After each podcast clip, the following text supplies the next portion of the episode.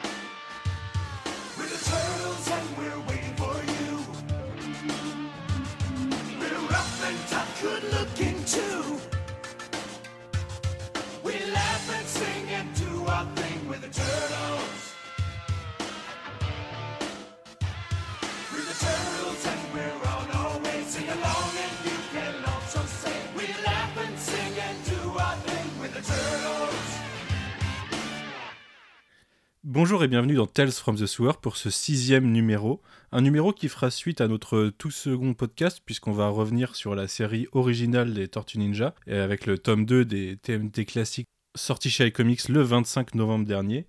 Euh, un numéro qui est important de par sa tranche qui sera en rouge et non en blanc euh, comme dans sa version VO, mais surtout un numéro qui sera partagé entre des histoires individuelles et un gros arc euh, assez important pour les Tortues Ninja. Et ça, Roméo sera bien là pour nous expliquer pourquoi. On va commencer avec une toute petite partie news. Euh, pourquoi petite? Parce qu'il n'y a pas grand-chose. Il n'y a pas si longtemps que ça qu'on a enregistré notre dernier numéro, mais il y a quelques euh, annonces qui ont été faites du côté de iComics. la première, c'est que la sortie du tome 12 est bien confirmée pour décembre.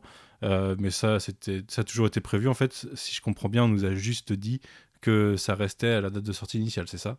Tout à fait, ouais. Ok.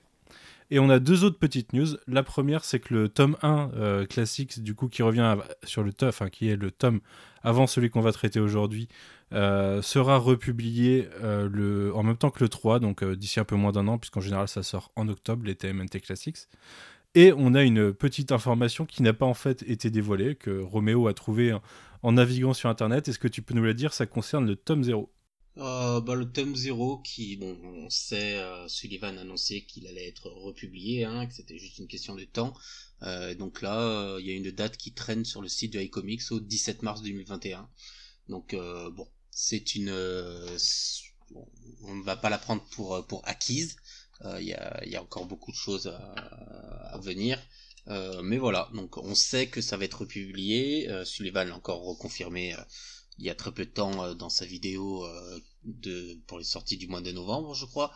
Euh, et il va faire une vidéo pour le pour, au mois de décembre pour parler des Tortues Ninja spécialement. Mais voilà, il y a cette cette date, on verra bien si si ça se confirme ou pas. Mais voilà, potentiellement save the date du du 17 mars. C'est ça. Ouais. Après, ça fait partie des deux seules annonces qui sont dans l'onglet apparaître de leur site. Je pense que si c'était une boulette, ils s'en seraient rendu compte euh, probablement assez vite. Euh, et ben écoutez, on va passer. Euh, ah non, je voulais, d'ailleurs dire. un tome qui d'ailleurs, en regardant sur Amazon tout à l'heure, on s'est rendu compte que le tome 0 actuellement est à 185 euros en occasion forcément. Donc attendez peut-être le 17 mars avant de craquer pour, l'acheter parce que sinon ça risque de, de vous revenir cher de compléter la série à ce rythme-là. Euh, écoutez, on va passer au cœur du sujet de ce podcast avec ce fameux tome 2 sorti il y a à peu près une semaine chez nous et euh, deux semaines quand euh, vous écouterez ce podcast. Un numéro qui contient 7 numéros, avec 4 numéros de l'ongoing et 3 micro-séries consacrées à Mikey, Don et Léo, puisqu'on avait traité la micro-série Raphaël dans le, dans le premier tome. Euh, et on commence justement avec euh, la micro-série consacrée à Michelangelo, qui sera peut-être euh, la plus gentillette de tout ce tome, puisque c'est globalement un conte de Noël qui nous est raconté à travers ces 40 et quelques pages. Est-ce que l'un de vous veut le présenter, ce Mikey Christmas Special, qui, qui pour moi est un des meilleurs numéros de ce tome, puisque Mikey est forcément mon personnage préféré? Bah, moi, moi, je veux bien le faire, parce qu'on sait que Roméo va avoir un, gros, un gros moment sur un arc en fin de podcast, qui lui tient euh, particulièrement à cœur. Alors, depuis, le depuis, le début de Tales from the Sewer, on a deux fils rouges dont on parle à chaque numéro. C'est la tranche rouge des classiques et, et, Northampton. Donc euh, là, on rentre dans le sujet pour les deux. Voilà, on est bon, ouais. Du coup, euh, on arrive sur, euh, sur ce, second tome classique qui s'ouvre sur, euh, comme euh, Manu le disait, la première euh, mini-série sous forme de conte de Noël de Mikey, où en fait on va suivre Mikey qui déambule dans les rues de New York sous une tempête de neige, on va dire, et qui découvre un petit peu ben, les décorations de Noël, le petit passage dans Central Park. Il va trouver les petits enfants qui s'amusent, il va sauver un petit chat qui, va trouver euh, un peu euh, qui, va se trouver un nouveau compagnon. Ça va faire un, petit team-up euh, tout du long de cet épisode. Et on, va voir Mikey vraiment avec sa personnalité plus d'enfant que d'ado, qui va découvrir le magasin de jouets qui est rempli de références. Je pense qu'on s'étendra un peu plus dessus après. Et euh, de par le prisme de, cette découverte, il va tomber sur une bande de, petites racailles, de petits voyous qui braquent euh, un camion où euh, est stocké tout le stock de jouets qui fait fureur, à savoir les petits personnages de E.T. Et euh, va s'en suivre un petit peu une course-poursuite et de, la baston un peu gentillette quand même entre Mikey et, euh, et cette petite bande de voleurs à la tire là pour récupérer le, le camion et les jouets qui sont à l'intérieur qui sont à destination d'un orphelinat. Et on va suivre donc Mikey dans sa petite aventure. Mikey et Slunk. Parce qu'il faut pas l'oublier. Comment il s'appelle Et- en VF Ouais, je, suis désolé, moi je l'ai lu en VO et c'est Clunk. Clunk, c'est pardon. Ah oui, ok. Je croyais qu'ils avaient changé le nom en VF, ce qui aurait été possible. Non, non, non, c'est bien Clunk. Ok, ouais, c'est ça, ouais. Et c'est donc globalement la course jouets euh, version Tortue Ninja, Exactement. euh, faite bien avant ce célèbre film chef-d'œuvre d'Arnold Schwarzenegger. Euh, bah écoute, qu'est-ce que t'en as pensé toi de, de ce numéro? Ben, à quelque chose près, tu le transposes maintenant entre les gamins qui veulent une PS5 et tu vis le, la mini-série là. Euh, mais euh, C'est vrai qu'il y a aussi des braquages de PS5. euh, Il y a eu des braquages de, de centre FedEx récemment pour voler des PS5. Donc c'est euh, assez. euh, c'est raccord à l'actu, tu vois, c'est un peu Noël. hein. Mais euh, sur, ce, sur ce numéro, moi j'ai plutôt bien aimé. euh, comme on le disait, c'est- une mini-série qui est assez légère, on va dire, parce que vraiment, il n'y a, y a pas de. Enfin, il y a de la violence, tu vois, mais c'est pas non plus la violence comme on a été habitué sur les premiers tomes. Moi j'ai adoré toute la partie un peu émerveillement de, de Mikey, qui, qui découvre vraiment la ville et toute la magie de Noël, quoi. Euh, par contre, euh, le truc qui m'a un petit peu gêné, c'est la partie graphique, c'est la neige en fait par case. Alors peut-être c'est parce que j'étais fatigué, mais du coup je trouve que ça, ça surchargeait un peu le dessin parfois j'avais un peu de mal à lire et à apprécier les cases. Euh, mais du coup, ça rend l'effet, tu vois, de tempête de neige vraiment, euh, vraiment importante. Mis à part ça, euh, j'ai adoré toutes les références qu'il y a tout au long de l'épisode. Euh, rien que dans le magasin de jouets, il y a toutes les références à, à Star Wars, euh, à, à tout ce que fait Steven Spielberg avec les noms de, de ses personnages de films. Daredevil aussi, je crois. Oui, à oui, côté oui, du aussi. casque de Dark Vador. Tout à fait. Euh, Il y a aussi euh, des références à Gizmo pour les Gremlins. euh, Enfin, il y, a- il y a tout plein de références et j'ai adoré, moi, chercher euh, tous ces détails-là. Et vraiment, j'ai passé un bon moment sur cette série-là. euh, en... Voilà, c'était une petite lecture euh, feel good, tu vois. Mis à part, voilà, ce, ce petit défaut, entre guillemets, sur le. Mais sur la neige dessin, ouais. qui m'a un petit peu gêné. voilà. Après, mis à part les passages où il y a de la neige, le reste, c'est vraiment très très cool. Et euh, moi, j'ai beaucoup apprécié. Quoi. Je sais pas, euh, toi, t'en as pensé quoi? Ou peut-être euh, Roméo? Bah moi je veux bien si vous voulez.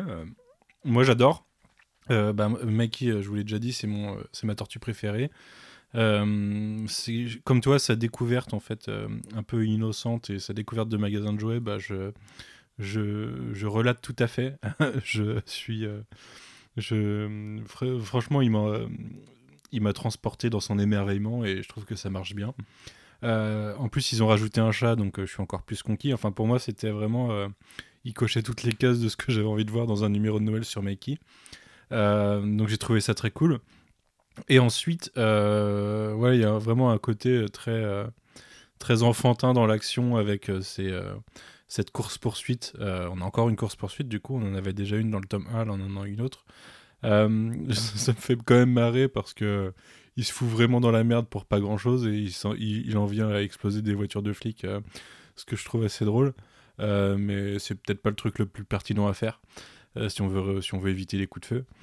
Euh, mais ouais, ouais, moi je, suis assez fan de cet épisode. J'étais aussi, euh, comme toi, euh, un peu perturbé par la, neige parce que c'est vraiment, elle est faite de façon assez appuyée. C'est vraiment des points blancs qui, qui, qui, qui alourdissent la page en fait. là où, en fait, s'il y avait moins de détails, peut-être que ça passerait mieux et moins de neige dans l'ensemble, ça passerait mieux. Mais après, ouais, sur l'esprit du numéro, moi j'ai été vraiment conquis en fait. Et ça fait partie de mes euh, grands classiques de, de Tortue Ninja de Noël. Euh, bah, moi déjà pour revenir sur l'aspect graphique, euh, ça me choque pas cette cette densité. Alors oui, ça fait vraiment dense hein, quand le quand on le voit. c'est c'est sûr qu'après une journée de boulot à lire, c'est c'est pas des, plus simples. mais c'est ça aussi la richesse la richesse des des planches de l'époque de Kevin Eastman et Peter Laird. Bah, elles sont représentées par ce style-là. Donc euh, on a le duo shade, on a on a de, nombreux détails. Et bah tu derrière je te je te mets des milliers de points sur chaque case. Euh, parce que je suppose c'est comme ça qu'ils ont été faits hein. ils ont été rajoutés par dessus euh, je te mets des millions des milliers de points blancs histoire de, bien pourrir tout l'ancrage que j'ai fait pour simuler la neige. Donc c'est assez représentatif pour moi de, ce qui du travail qu'il faisait euh, bon après pour l'histoire, euh, ouais c'est gentil, c'est mignon, ça fait du bien. Euh, c'est une petite histoire feel good euh, Noël avec bon avec des références aux flics des Beverly Hills, avec la quand Mikey s'accroche au, derrière de la du camion. c'est voilà, ils se sont fait plaisir, ils ont ils ont mis plein de références. on a une petite histoire qui tient la route. Hein. Hum, c'est sûr que c'est pas la, la, la, course de voiture qu'on a dans, le, dans les premiers numéros, qu'on a dans le tome classique, dans le premier classique. Mais voilà, on a cette, euh, on a toujours, euh, voilà, ils aiment les voitures, ils aiment les, euh, les courses poursuites, ils arrivent à en mettre un petit peu. donc il y a vraiment tous les éléments, euh, Tortue Ninja et puis t'as, t'as, t'as le chat qui va qui apparaît là et qui, qui restera hein, qu'on reverra mhm. qu'on verra plus tard. Euh, donc ouais il y a tous les tous les petits éléments. Donc un, numéro de Noël. Euh, ça tombe bien dans le dans le tome 12 euh, d'IDW qui sort chez Comics il y aura aussi un épisode de Noël. Donc donc voilà c'est c'est une petite tradition qu'il y a chez les Tortues Ninja avec quelques numéros assez sympathiques sur Noël. Et ça, c'était donc euh, le premier et, euh, et ça datait déjà de 1985. Hmm. Mais je t'avoue que Mikey euh, qui découvre la luge ou Mikey dans le magasin de jouets qui joue avec les jouets et s'imagine en plein combat ou des trucs comme ça, franchement, moi, ça me fait fondre. J'adore. Puis donne le smile. ils ont pas, ils ont pas leur, leur visage très sombre et, sérieux dont on a l'habitude de voir hein, en plein mhm. combat, en préparation. Là, ils sont souriants, voilà, ils sont vraiment souriants. Euh. Donc c'est un petit un, petit épisode Noël feel good euh, et bah, qui, qui fonctionne très bien. Hmm. Ouais. tu voulais rajouter quelque chose, Fab, dessus ou pas? Non, non, du tout. Euh, moi, voilà, comme vous, c'est vraiment la, lecture qui fait plaisir. Tu commences le tome comme ça, ça te met de, dans un bon mood pour lire la suite du tome, en fait, je trouve. Hmm. Ouais. Euh, et ben écoutez, on va continuer avec euh, un deuxième numéro qui est encore un, un standalone qui sera le numéro 8 de le Going cette fois, euh, qui est un crossover avec Cerebus. Est-ce que quelqu'un veut parler de Cerebus? Moi je ne connais pas beaucoup, alors enfin je connais pas vraiment, du coup je l'ai lu un peu comme un, un one-shot sans, sans, connaître le personnage. Est-ce que quelqu'un maîtrise un peu le sujet? Alors moi je connais Cerebus de nom, c'est tout. Euh, je n'ai jamais lu plus que ça du, du Dave Sim. Je savais que c'était un crossover et que, que les Kevin Eastman surtout ou Peter Laird, je sais plus un des deux, était vraiment fan de de, bah, de, de Sim puisque c'est un c'est également un comics auto-édité, euh, totalement indépendant. Euh, après, j'en ai jamais réellement lu, non. Et c'est pas une lecture qui m'intéresse aujourd'hui, même si je suis sûr qu'il y a des choses très intéressantes dedans. voilà, s'attaquer à, à, ce monument-là, c'est un peu, c'est un peu rude. Puis Dave Sim ne, semble pas quelqu'un de très très recommandable aujourd'hui, semblerait. Ok, j'ai pas j'ai pas l'histoire, mais je te fais confiance. J'ai pas toutes les histoires, euh, mais voilà. C'est. Ça ne nous eh ben. regarde pas. Et eh ben on passe du coup sur ce numéro euh, qui va nous introduire le concept de voyage temporel au sein de l'univers des Tortues Ninja, qui est quelque chose qui va, qui va se retrouver régulièrement à travers les différentes itérations des Tortues et euh, qui plaît beaucoup à Eastman et Laird. Euh, on parlait d'ailleurs dans, notre numéro 5 du côté euh, fan de SF euh, qu'on voyait à travers les neutrinos. Ici, c'est un autre exemple avec du coup une notion de voyage temporel et cette, cette société de on ne sait trop où qui a le pouvoir de voyager dans le temps. Quelqu'un veut présenter le numéro ou pas? Bah, Du coup, en fait, dans ce numéro-là, donc c'est un crossover avec Cerebus, comme on le disait. Et euh, c'est un numéro qui euh, introduit donc le voyage dans le temps par le biais de Renette, de la princesse Renette en fait, qui est, euh, ouais, je, je, sais pas, une espèce de, de mage gardienne dans un temple, enfin apprentie mage gardienne dans un temple. Ouais, c'est une prêtresse, c'est pas une princesse. Une prêtresse, voilà, pardon. Et qui en fait est le, le disciple d'un prêtre, la disciple d'un prêtre qui veut à tout prix, euh, enfin qui en a marre un peu de se faire euh, malmener et euh, d'être la, la, gentille petite prêtresse obéissante, et qui décide de voler le spectre temporel pour faire ce qu'elle a envie. Donc on la voit sur les premières pages s'imaginer un petit peu une fausse excuse pour aller prendre ce, ce spectre, et quand ce sceptre, ce sceptre pardon, quand ça veut pas, ça veut pas. Euh, et du coup, quand euh, elle met la main sur ce sceptre, le prêtre rentre, et à ce moment-là, la première chose qui lui passe par la tête, c'est de s'échapper en demandant l'aide à ce sceptre. Et elle va donc se retrouver téléportée dans l'endroit qui lui donne le plus envie, c'est-à-dire New York, en 1986, si je ne dis pas de bêtises. Et ouais, c'est ça. C'est ça, 1986, hein, oui. Hmm. Et du coup, elle va se retrouver euh, face à face en fait avec les tortues et ça va être la première rencontre donc des tortues et de Renette. Hmm. Euh, de là va s'en suivre euh, une sorte de de petites altercations euh, qui va effrayer la prêtresse, qui va à nouveau s'échapper et encore faire un bond en emportant avec elle les quatre tortues qui vont débarquer dans une espèce de d'espace-temps plutôt moyenâgeux, euh, ouais, je vais dire plutôt moyenâgeux, un peu euh, un peu fantaisiste, un peu fantasy, voilà, et qui vont se retrouver dans un team-up avec Cerebus pour justement euh, mettre, enfin, aller affronter euh, le big boss de cette épi de, de, de, ce numéro, quoi. Ouais. Et récupérer le spectre. Le sceptre.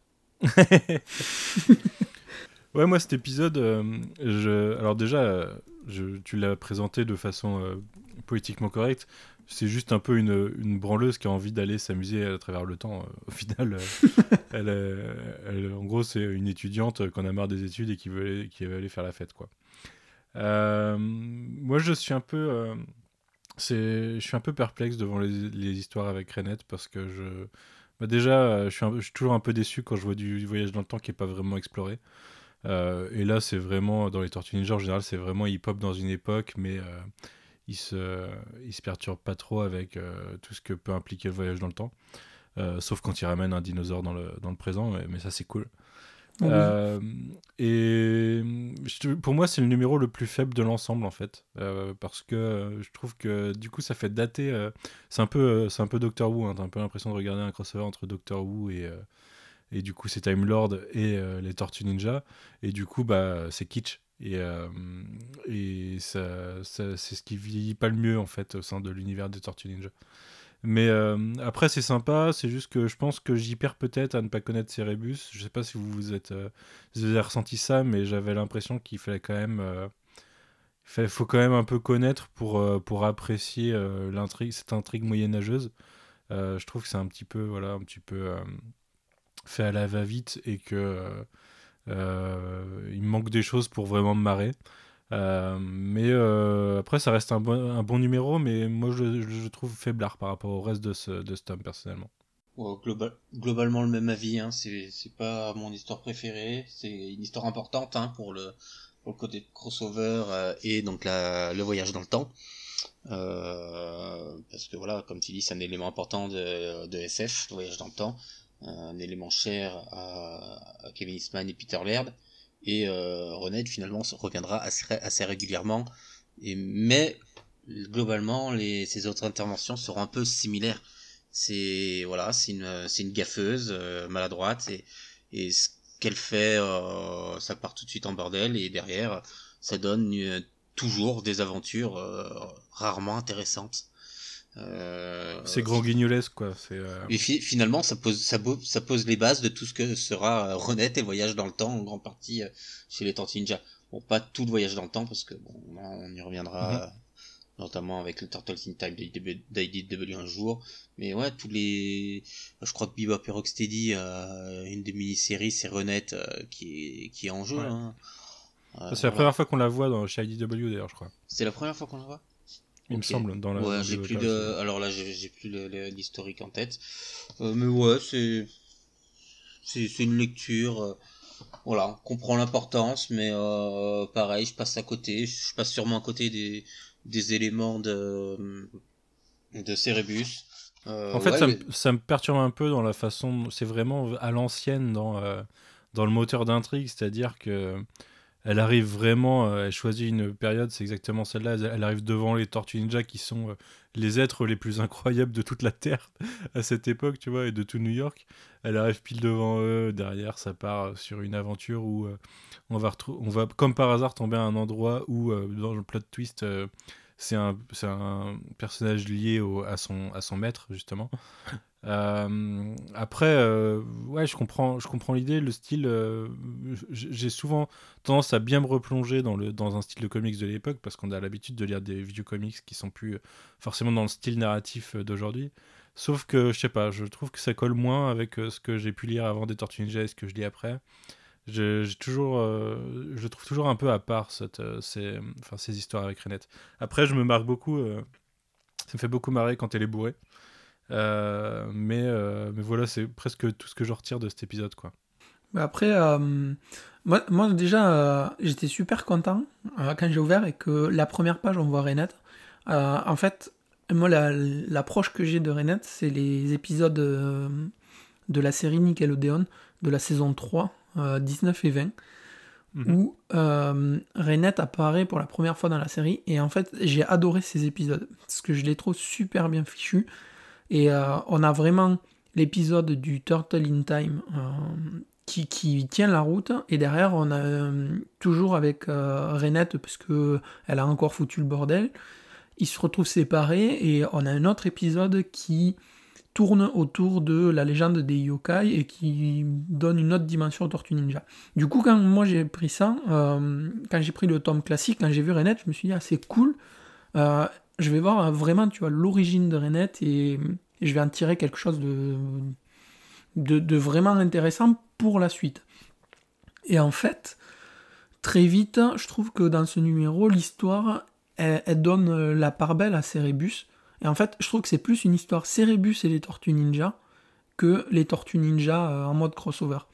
Et il y a plein de mhm. choses qui me gênent euh, dans tout ce qui est euh, la, la, trame autour de Cerebus parce que en fait on ne sait pas pourquoi il est là, on ne sait pas qu'est-ce qu'il veut, on ne sait pas ce qu'il fait. À la fin, on y donne ce qu'il voulait, mais on t'a pas dit ni pourquoi ni comment. Et voilà. Donc euh, globalement, comme vous, c'est une histoire euh, qui est chouette à lire parce que voilà, on voit Renette, on voit le voyage dans le temps. Euh, il y a quelques trucs qui font un petit peu sourire, et voilà. Mais mhm. c'est vraiment pas l'épisode que je recommanderais. Quoi. C'est, c'est bien, il est là mais voilà, sans plus. Je crois que je, crois qu'il y a des il y a Renette qui, qui est dans dans un Tales of TMNT euh, où c'est des histoires plus intéressantes. hein. Ouais. Mais si, Euh, si vous ouais. avez l'occasion, moi je vous invite à regarder les épisodes euh, de Nickelodeon là avec euh, Renette. Ils sont vraiment cool. C'est la saison 5 3, je crois. C'est dans la saison 3 La 5, c'est la dernière, non? Ouais, mais il me semblait que c'était dans la dans la partie Tales of TMNT. Donc la saison Ah, il y, en a- 5. il y en a aussi. Hein. Ok, je m'en sou... je m'en souviens plus alors. Ah, moi, pour tout vous dire, je- j'avais arrêté de regarder à la saison 2, donc faut que je reprenne et que je regarde tout. Du coup, je suis pas arrivé là, quoi. Mais euh, c'est de toute façon sur ma liste. Et euh, tout comme euh, les Rising. euh, euh, c'est comment? C'est Rising of the Teenage Mutant Ninja. Rise. Ninja- Rise. Rise, ok, ouais. Euh, je l'ai quelque part euh, sur un coin de ma télé et c'est prêt à partir. Et ça part après les Animaniacs. Euh, donc c'est très bientôt. Euh, ok, et eh ben écoutez, on va enchaîner avec un numéro euh, qui, euh, je pense, ralliera un peu plus les troupes. Enfin, moi, personnellement, je trouve que c'est un numéro coup de cœur. C'est une autre micro-série, puisqu'on al- on alterne pas mal les micro-séries et les numéros ongoing au sein de ce tome. C'est la micro-série consacrée à Donatello. Et là, je vais laisser Roméo nous faire la présentation. Oh non, pour Donatello, faut laisser Fab. Mais je t'en prie, ah, vas-y, je, je serai pas, je serai pas super objectif là-dessus. hein. Bon, évidemment, euh, c'est c'est coup de cœur parce que bah, déjà c'est Don et que Don c'est la meilleure tortue. Non, Même si. Euh, Non, on va pas se battre ici, voyons. Euh, du coup. On trouve quelqu'un euh, pour qui faut qu'on trouve un quatrième membre pour qui c'est Raph, histoire d'être. Et du coup, euh, pour revenir à cette micro-série, euh, on a donc, euh, ben, on va suivre en fait une petite aventure de Don qui est aussi euh, un hommage à tout ce qui a lancé euh, les Tortues Ninja, quoi, le, le point commun entre euh, Laird et Eastman, à savoir euh, Jack Kirby.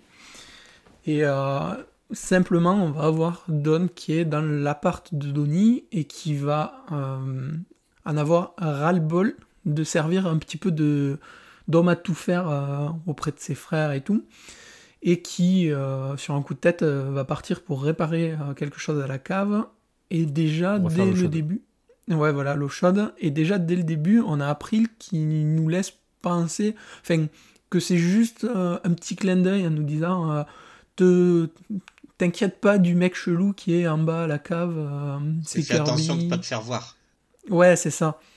Euh, donc, euh, fais pas, te, fais pas voir, il y a Kirby en bas. euh, alors tu te dis, ah, c'est cool, euh, le petit clin d'œil. Et en fait, euh, il s'avère que euh, quand Donnie arrive, il y a une espèce de bête euh, ouais, fantastique qui va lui sauter euh, au visage. Et à partir de là, il va se retrouver nez à nez euh, avec cette bête. hein. Il va continuer et arriver jusqu'au moment où il va rencontrer ben, Kirby, qui n'est d'autre que Jack Kirby en fait. Et euh, partant de là, par euh, on va dire un petit peu de fantasy, fan- un fantastique, un peu de magie, euh, il s'avère que Jack Kirby a récupéré un, un cristal qui permet de donner vie à ses créations euh, de dessin. Et on va suivre ben, une, petite, euh, une petite aventure où euh, Donnie et Jack vont passer à travers un miroir que Jack a créé et vont se retrouver avec toutes les créations, tous les dessins que Jack a fait, qui n'existaient plus dans le monde réel, mais qui existent dans ce monde miroir. Et c'est une mini-série trop cool. c'est ça. Alors, je sais pas s'il est officiellement nommé Jack, hein, il l'appelle Kirby. non, non, c'est. Kirby. Hein. Ouais, ouais, pas- il a juste la Jack tête de Kirby. Jack Kirby et la, la posture de Jack Kirby, et c'est clairement Jack Kirby. Et il, Mais il est décide, juste- de- il dessine des créatures Jack Kirby, il fait des, il fait des Kirby euh, dots. euh, Et je crois, ouais, il me semble que c'est dans les notes que j'ai lu euh, Jack le King Kirby qu'il en, qu'il en parle. C'est pour ça que je il, disais est ba- il est basé sur Jack euh, Kirby. Bon, ça, nous, on l'avait reconnu. Mais il s'appelle pas. Je crois pas qu'il soit appelé Jack Kirby. Hein. Non, non, voilà, il l'appelle Kirby. Non, me il demande. l'appelle Kirby tout du long. Roméo, est-ce que tu veux nous parler un peu de ce numéro? Oh, bah, voilà, comme toutes les micros, hein, une histoire euh, autocontenue. Euh, bon, qui, on, on nous introduit un personnage en le faisant disparaître pour être sûr de pas le, ré- de pas le réutiliser euh, dans le futur aussi. Hein. Euh, donc, euh, ouais, bah, petite histoire sympathique, très méta. Euh, et on voit encore des éléments qui vont être réutilisés dans le futur, notamment chez, chez IDW avec le, le, le, gantelet. le gant gravitationnel. Voilà. Bah, pareil, la gravitation, c'est un élément cher, cher à l'ASF. Donc ouais, bah, petite petite série sympathique, très méta, très euh, voilà, ils ont voulu se faire plaisir aussi sur un numéro, on, le sent, et c'est ça aussi qui, qui, fait, qui fait plaisir à, lire. C'est que tu, sens vraiment qu'ils kiffent ce qu'ils font, ils écrivent, ils dessinent des histoires qui leur font plaisir. Euh, c'est pas du works for hire, hein, c'est, eux qui doivent, c'est vraiment eux qui sont seuls maîtres à bord. Et, en fait, on sent qu'ils se font plaisir. ils, mmh. ils racontent des choses qu'ils ont envie de raconter avant tout. Et donc, bah, à partir de là, hein, c'est beaucoup plus facile de, de faire des, des, des, histoires intéressantes. Et, voilà. Mm. Moi, j'aime beaucoup cette micro-série. Euh, déjà parce que euh, elle amène beaucoup plus d'action par rapport aux deux numéros d'avant et que enfin un autre type d'action mais euh, j'aime beaucoup l'action qui est décrite dans ce numéro contre ces, créatures fantastiques euh, j'aime beaucoup l'hommage à Jack Kirby et en fait je trouve que là où euh, j'étais un peu plus perplexe sur Renette et la façon de l'amener, on a le même genre de totale suspension d'incrédulité dans, dans ce numéro, euh, sauf que ça marche dans le contexte où c'est mis. Et assez rapidement, on, fout sous le tapis le problème de faut pas que Donnie soit vu parce que faut pas qu'un être humain voit, enfin le, le rencontre quoi. Au final, tout le monde s'en fout. Euh, Kirby, quand il le rencontre, il pense que c'est un alien qui est venu récupérer son cristal, et du coup, on a un Deus Ex Machina de euh, euh, toute l'intrigue, c'est parce qu'il a un cristal magique qui permet de donner vie à à ses dessins. Le, fait que la moitié du numéro soit centré sur Kirby qui doit faire des dessins pour les sortir de différentes intrigues, je trouve ça cool. Franchement, j'ai vraiment un, bon affect pour ce numéro et je sais, alors je sais pas comment c'est traduit d'ailleurs la fin, la toute fin, le, la note qui est donnée par Kirby à Don euh, quand il retraverse le portail. Mais euh, je, trouve que elle vient poser vraiment le, ce sentiment doux amer à la fin de ce numéro où on a rencontré un personnage qui est hyper cool, qui est hyper sympa. Et au final, il est perdu, quoi. Euh, je sais qu'en anglais, c'est Life at best is, is bittersweet, ce, qui, ce qui revient au mieux la vie est douce amère. Bah, c'est exactement ça. Ouais, c'est ça, ouais. Ben, c'est la vie est au mieux douce amère. Ouais, je, trouve qu'il y a un... il y a presque un, un, dialogue méta des auteurs à travers ça euh, et qui nous disent que à travers leur art, euh, ils essayent de d'alléger cette la peine que la, vie peut amener. Euh, franchement, j'aime vraiment ce numéro au milieu de tout ça. Je trouve que dans les dans les quatre euh, numéros qui, sont, euh, qui seront hors de l'arc de fin. Euh, mon préféré, ça reste Michelangelo, mais celui-là, après, il a vraiment une, une, vraie, une vraie bonne saveur. On passe du coup à un numéro, on revient à l'ongoing avec le numéro 9, un numéro qui va introduire un, vrai concept métaphysique au sein de la série, ce qui n'était pas forcément le, cas, ou en tout cas mystique, ce qui n'était pas forcément le cas sur les numéros précédents. Euh, qui du coup est, plus dans la lignée de ce qu'on peut connaître actuellement sur l'ongoing, avec un vrai mélange d'origine euh, à la fois scientifique et métaphysique. Euh, un numéro qui va se centrer un peu plus sur Splinter et du coup une quête, une quête astrale d'un personnage qui vient rencontrer Splinter pour accomplir une dernière action avant sa fin. Euh, Roméo, tu nous le présentes? Euh, Oui, si tu veux. Euh, ben c'est Splinter qui, qui fait qui se pendant en pleine méditation qui crée un lien avec euh, avec euh, un personnage au Japon qui se lance dans une quête avec ses fils donc avec les enfin avec ses fils avec les Tortues Ninja une quête pour bah, pour pour guider une famille un fils qui est bah, le fils d'un baron du crime mais lui ne veut pas absolument ne pas reprendre les affaires de son père il veut suivre son propre chemin et donc euh, le grand père qui est encore au Japon donc qui, se lie euh, sur, un plan euh, métaphysique avec Splinter l'envoie dans la quête où il où il change de corps bon c'est un c'est un one shot qui aurait pu être une micro série Splinter d'ailleurs mmh, clairement ils, ils, en parlent dans, dans leurs notes hein. là on retrouve vraiment une série, euh, enfin un côté sombre, un côté euh, vraiment euh, grim and gritty, avec le côté de la, tout le côté de la pègre et les assassins qui, qui ont un, un contrat pour, bah, pour tuer quelqu'un. C'est, on, on, est vraiment, on retombe dans un côté très sombre. qui nous a qui nous avait été présenté dès les premiers numéros après des numéros un peu plus légers après un crossover après après les les les les les, les micro-séries, l'épisode de Noël, le côté méta de, de Don. Voilà, là on on est on a un retour à la à la réalité, un retour urbain euh, assez violent, euh, mm. nécessaire pour la suite des aventures, euh, pour pour nous nous rappeler que les Tortues Ninja est une, une série urbaine punk et, et, et indé. Mais voilà, c'est pareil, c'est pas mon histoire préféré. Euh, euh, elle a pris de l'âge hein, quand même aussi dans son dans, la manière dont c'est écrit. Hein. Euh, tout tout n'a pas très bien vieilli. Hein. Des moments ça passe bien, des moments un peu moins. voilà. C'est marrant que tu dises que ça aurait pu être une micro-série Splinter, parce qu'on aurait aussi le même sentiment sur le numéro 11 qui aurait pu être une micro-série April. Et il y a vraiment, moi j'ai vraiment ressenti sur tout ce tome euh, un shift dans la façon de procéder de, de procéder de Eastman et Laird à vouloir euh, développer tous les personnages en parallèle, euh, tous les personnages introduits dans le tome 1. Et à la rigueur, le moins développé, ça reste casé pour l'instant. Mais il y a vraiment un cœur de, un cœur de personnage qui a été développé pour, enfin, sur lequel on a mis le focus les uns après les autres, probablement pour donner plus de corps à la fin de ce tome d'ailleurs. C'est d'ailleurs le premier numéro où, euh, où ce n'est pas que Kevin Eastman et Peter Laird donc, qui, qui écrivent et dessinent. Euh, là, c'est euh, Michael Dooney qui fait tous les, euh, tous les crayonnés. C'est ça, ouais.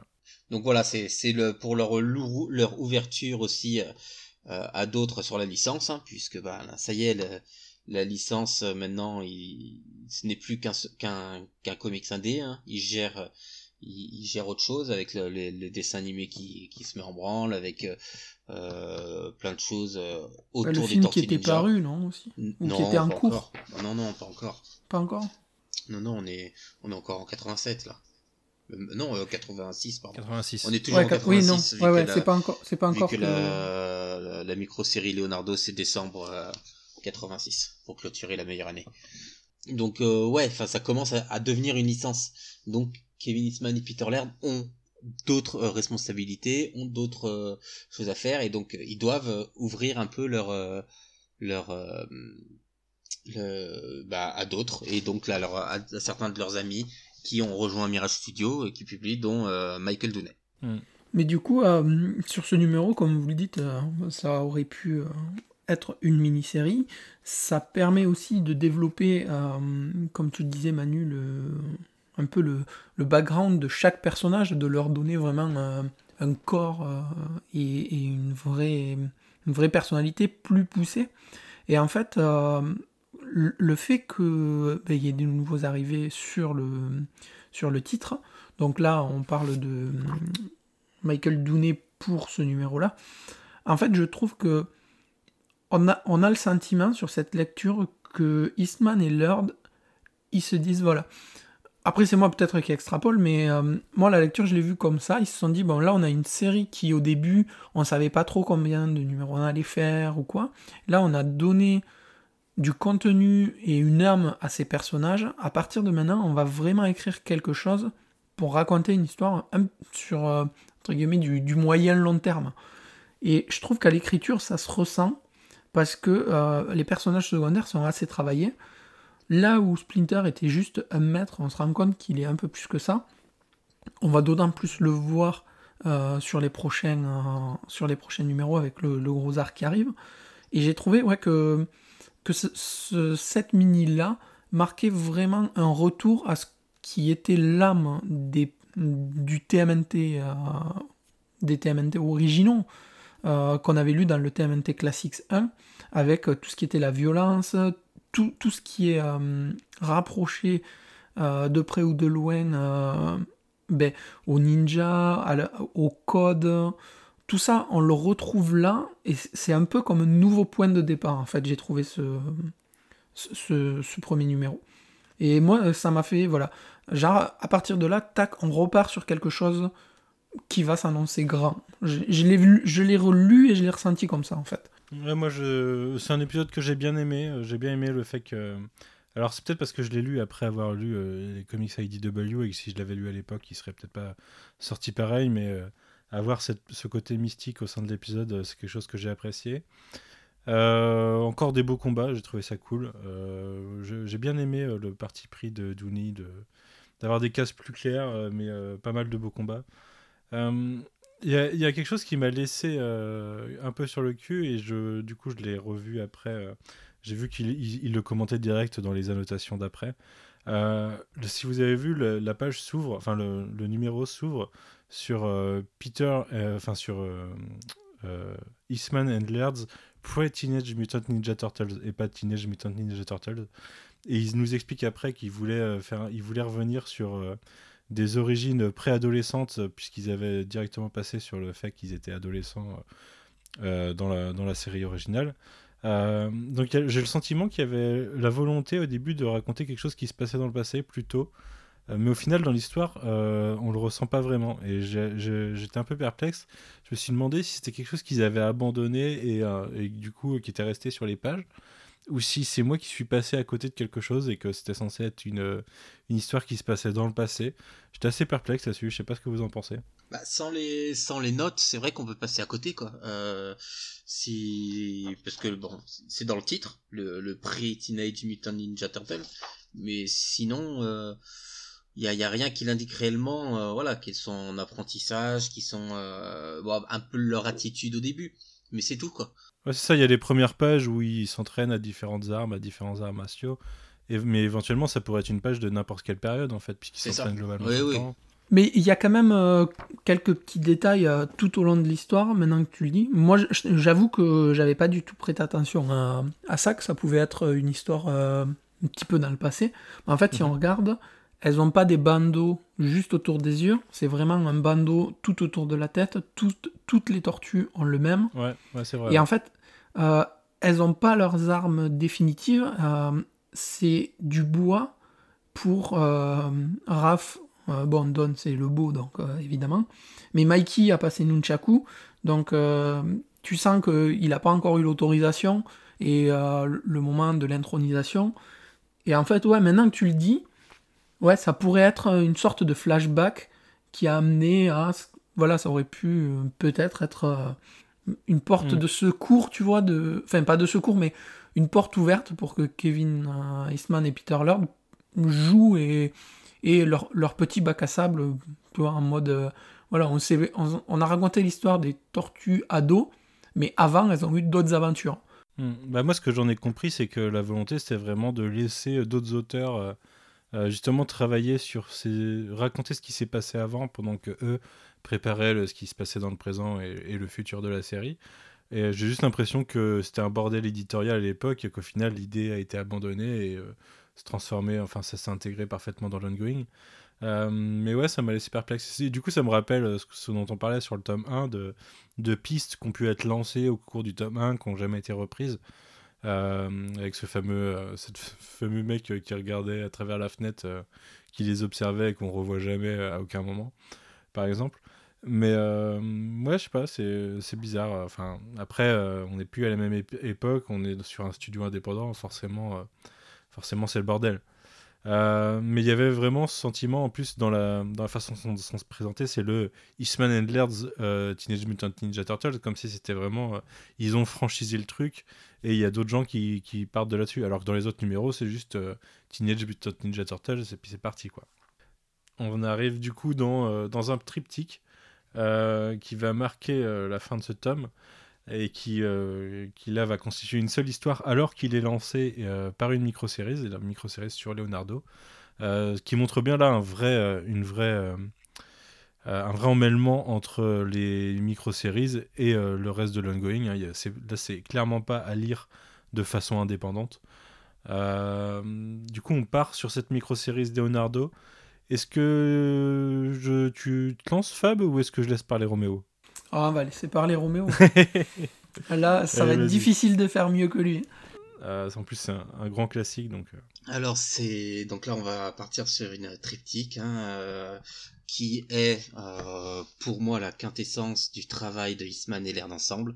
Euh, l'aboutissement de, deux années de collaboration complète euh, à créer leur bébé, à, lui apprendre. Voilà, c'est un peu, c'est le bébé, là, il, il prend son envol. C'est, ils lui ont appris à marcher pendant pendant deux ans, hein, avec euh, avec les premiers numéros, avec le, la, SF, avec les, les micro-séries, et puis là, on a la triptyque Leonardo micro-séries et TMNT 10 et 11 qui marquera également la fin d'une ère, euh, puisque c'était la fin de, des, des, très bonnes relations entre Eastman et Laird, même s'ils ont continué de travailler ensemble, ils sont un peu, ils se sont un peu écartés et c'était vraiment leur dernier travail ensemble mhm. euh, pour le coup.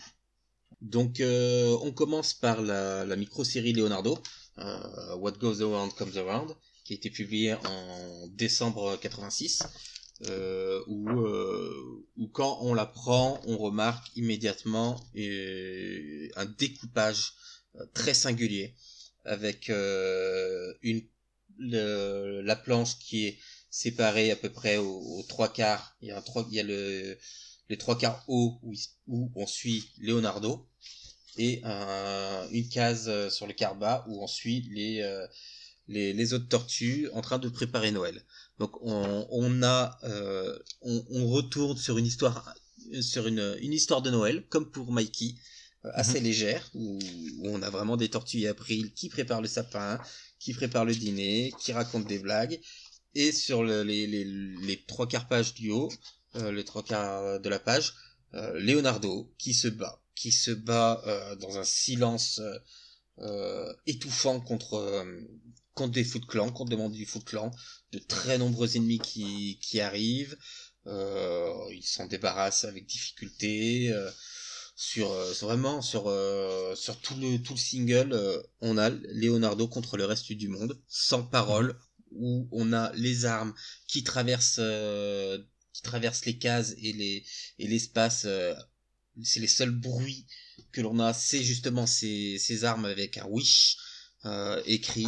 Euh, le bruit de, de, Leonardo qui tombe dans la neige, euh, les ennemis qui arrivent sans cesse, Leonardo qui est blessé, qui est qui est euh, bah, qui, qui subit à force, et à la fin qui fait face avec qui fait face à un nouvel ennemi, enfin un nouvel ennemi, qui hmm. fait qui fait face au Shredder. Donc on est sur le retour euh, le retour de Shredder. Et, euh, et, Leonardo qui est balancé euh, par la fenêtre et qui atterrit sur bah, dans le salon et qui dans ses seuls mots du tout le numéro c'est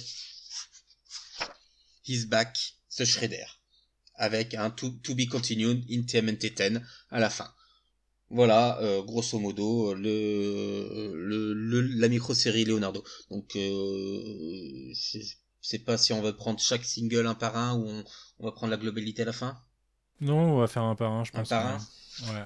Donc euh, voilà, en, en termes euh, en termes graphiques, euh, je pense que c'est mes scènes d'action et de combat préférées.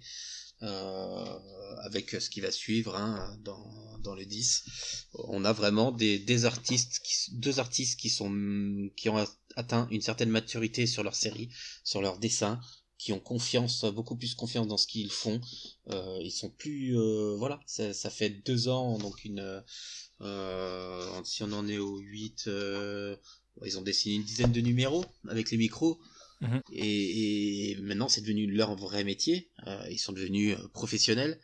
Et, et on sait que ce genre de choses, l'art et le dessin, ça vient avec l'expérience on, on, s'améliore en, en, vraiment en le pratiquant.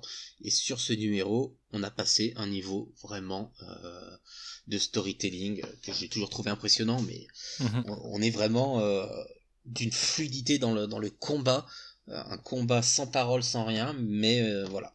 Tout se, tout se suit et à côté on a ce contraste avec ces, cette case du bas très légère, un dessin qui est très léger aussi, beaucoup moins ancré, euh, donc une construction de ces, de, ces, de ces pages et de tout le numéro qui est, euh, qui est absolument génial pour moi. Ouais, bah moi, je t'avoue que c'est une branlée ce numéro pour moi. Euh, ça fonctionne parfaitement dans la double narration.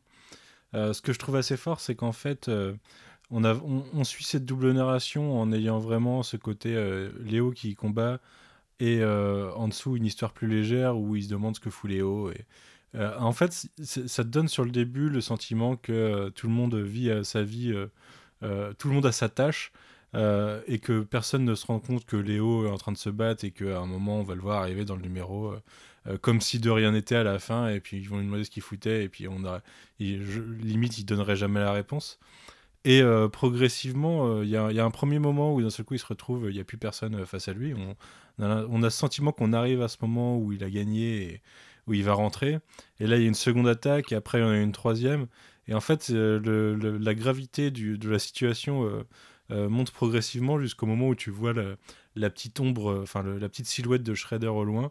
Et là, tu fais oh putain. Euh, sachant qu'en fait, il faut en plus le remettre dans son contexte de l'époque, c'est qu'on n'avait pas 30 ans de Tortue Ninja derrière nous où on sait que Shredder c'est la grosse menace. à l'époque, Shredder était mort dans le numéro 1 et puis on l'avait jamais revu depuis. Quoi. Il n'y avait jamais, jamais eu de raison de le faire revenir en fait.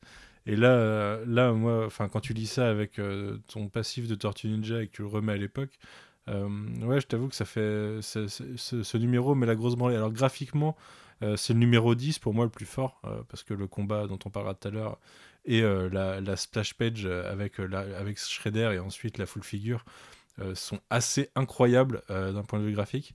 Mais, mais dans la tension, ce numéro est, est, ultra fou. Quoi. Ah ben, moi, du coup, contrairement à vous, je me suis vraiment trop fait chier sur ce numéro. C'était vraiment. Non, j'étais content. en vrai, euh, c'est un numéro complètement fou parce que euh, je trouve que t'enlèves toutes les bulles du texte. Hein.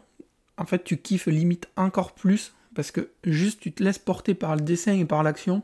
C'est rythmé entre les moments où Léo il est acculé, poursuivi et tu, sens que lui il est pas serein et c'est contrebalancé en même temps par euh, le sapin qui est installé, et la, bouffe qui est en train d'être préparée. Mais juste tu passes ces cases, de nouveau, pam, tu tombes sur Léo qui, en prend plein la tronche. Et je trouve que ouais, le rythme, la mise en page, le découpage, c'est, c'est juste, voilà, comme disait Roméo, c'est super fluide. Et euh, tu passes vraiment. Enfin, c'est un autre niveau. Là, c'est, c'est un climax. Euh, sur, la série, c'est à partir de là, ouais, la série prend encore un gap au-dessus. Hmm. Et tu, as vraiment euh, ouais, toute l'intensité. Enfin, moi, j'adore, euh, comme tu disais après, euh, la splash page d'après est complètement folle. Mais celle, moi, sur ce numéro qui m'a marqué, c'est celle où on voit Léo tomber dans l'espèce de chantier. Hmm. c'est une petite page. Et juste quand il se relève, où il se dit, bon, ben, je vais souffler et en fait, euh, pas du tout, parce que tu as toutes les ombres qui sortent de la neige jusqu'à euh, ben, cette fameuse ombre de, du Shredder qui apparaît. Mhm. Et tu vois tout le désespoir et, et limite la panique dans, le, dans les yeux de, de Léo. Et là, vraiment, euh, ouais, c'est c'est une mini-série qui, qui, est marquante quoi, pour, le, pour les tortues. En mhm. plus, tu le disais tout à l'heure, hein, Shredder devait rester mort, et euh, dans les notes, ils en parlent. Ils ne voulaient pas le faire revenir comme dans tous les comics classiques où les personnages ne restent jamais morts, mhm. mais ils ont eu l'idée d'eux qui les a suffisamment convaincus pour le faire. Et de la manière dont c'est amené, ouais, en fait, tu te dis oui, ça paraît logique, parce que c'est bien amené, quoi. Ouais, ouais. Je suis en train de me remater quelques pages là, et la page de qui est entièrement silencieuse du coup, où tu as le combat et en dessous tu as Raph qui est en train de tailler le, tailler le sapin euh, comme un fou furieux, mais en mode beaucoup plus léger, alors qu'au-dessus tu un vrai combat. ce qui est incroyable, c'est le nombre de soldats du Foot Clan et le nombre d'armes différentes qu'ils ont et de styles de combat. Je trouve ça assez fou dans le, dans le numéro. Euh, ça, donne vraiment une ampleur au Foot Clan en fait qu'on n'avait pas forcément avant. Vas-y, Romain, je t'ai coupé. Euh, oui, donc là, à la base, donc il devait pas faire revenir le Shredder. Là, il y avait une raison pour pour ça, c'est qu'il fallait leur trouver une raison de quitter New York. Hmm. Euh, parce qu'ils voulaient, Eastman et Nerf voulaient déplacer l'intrigue, que pour eux, une, à la base, ne se trouvait aucune légitimité à écrire sur New York, qui a pourtant une place très importante puisqu'il n'y avait pas vécu. et le et pour ça, ils se sont dit bon, on va bouger l'intrigue, mais il faut leur donner une raison de, de, quitter la ville de New York. Et pour cela, bah, il faut il faut qu'il y ait un gros ennemi et quel plutôt que de d'inventer un, personnage là et et bah, l'intégrer correctement pour qu'il devienne crédible bah là le l'ennemi absent depuis depuis deux plus de deux ans euh, oui c'est ça plus de deux ans oui plus de mhm. deux ans euh, deux ans et demi euh, qui revient et ben on a la menace on a quelque chose de crédible et donc pour ça, ils l'ont fait, ils l'ont fait revenir. Euh, euh, il y a pas, pas besoin de mots. Hein. Il y a, y a aucun mot. Euh, on n'a pas. Il y a une menace qui plane, une nouvelle menace qui plane dans la ville. Mais qu'est-ce que c'est Non, non. Il, arrive à la fin. Il, il tabasse Leonardo et enfin il le tabasse. Même pas parce que ça, ça c'est une page. parce que Léo aperçoit Shredder, il y va et tout de suite il est brisé. L'appareil, le découpage de cette planche est, est assez, est assez fou. Et on a juste ces mots, Isbag, The Shredder, avec la panique de tout le monde. Donc voilà. C'est, on a le début de cette euh, triptyque. Euh, les tortues sont fortes, les tortues étaient, étaient, étaient puissantes jusque-là. Et on a euh, un premier, une première étape où ben, on les, elles sont battues. Voilà, elles sont réellement battues. Jusque là, bon dans le premier numéro au début ça a été un peu un peu laborieux, mais sinon, les tortues n'avaient jamais été battues. Hmm. Et on enchaîne du coup directement sur le numéro 10 de l'ongoing qui reprend euh, dans la, dans la foulée. Hein. c'est la, suite du dialogue quasiment. Et là, c'est full attaque sur le magasin d'April euh, auquel, euh, dans lequel s'étaient réfugiés les tortues depuis déjà le tome 1. Alors directement, directement. Oui, directement. On, est en avril dans, dans l'intrigue. nous, nous, on a de la chance de pouvoir les, les enchaîner. Euh, les gens à l'époque ont dû attendre 4 mois. Ouais. C'est dû être très long. Donc euh, ils sont dans l'appartement d'April qui se trouve euh, au-dessus du du, du, du, magasin du magasin de seconde main. Et donc là, on a vraiment le magasin, le l'appartement d'April qui se, qui se fait envahir par les foot. Et pareil, on a bon, on a le, le classico classique la page d'introduction qui nous rappelle tout. Euh, voilà, le Shredder est de retour. Mhm. C'est presque une cover des années 60-70, cette, cette page d'intro. Et derrière, la double splash page où, où là, on est l'espace est, géré encore très bien pour, mhm. pour, pour, pour, changer de superlatif, hein, avec les, les, les Foot Clans qui, qui passent à travers les vitres et chaque Foot Clan donc euh, passe à travers les vitres, à travers euh, une case. Mm. Euh, est détaillé à travers d'une case et l'ensemble en dessous où on voit les quatre foot qui fondent sur les sur les tortues qui sont autour de Leonardo. Euh, bah ça, on, a, on, a les, on a les deux plans en fait euh, face à face et au milieu trois petites cases qui viennent faire le détail de la réaction de chaque tortue. C'est ça, c'est la composition. Euh, en fait, il n'y a rien à redire sur cette planche. Ah, c'est pas cette enfin double. Oui, je, sais, je, me doute hein, bien. Vous, savez laquelle je veux, mais c'est vrai que celle-ci est assez folle aussi. Donc après, bon, on a on a gros gros combat. Bah, full combat quoi. Euh, là, pareil, hein, l'action qui est super fluide. On est, dans, on est dans un espace ultra réduit, on est dans un salon, mais c'est très lisible. Euh, il y a des, des, pleines pages, il y a des cases euh, détaillées avec des, des, les blancs comme c'est comme le font l'ont fait euh, Isman et l'air depuis depuis le début de la série pour bien faire ressortir les les l'action. on a des armes et des flèches qui, qui passent de case en case pour une grande fluidité. Et donc, euh, Leonardo blessé, il cherche à s'enfuir. Ouais, c'est chaotique. Et, euh, et euh, au bout d'un moment, donc, il se retrouve dans le magasin. bon, après de nombreuses pages d'action, de bagarre et de, on en prend plein les yeux. Dans le, dans le magasin de seconde main de, qui est au rez-de-chaussée. C'est ça, ouais. Sauf que. en fait, même à, juste avant de, de continuer, s'ils arrivent dans le, dans le magasin, c'est qu'en fait, le foot avait tout prévu pour les guider vers là. Et tout, le tout le cheminement qui est là, moi, sur ce numéro, en plus de la page, je, fais traîner un petit peu avant d'arriver à cette page, parce que je sais que Manu veut en parler beaucoup.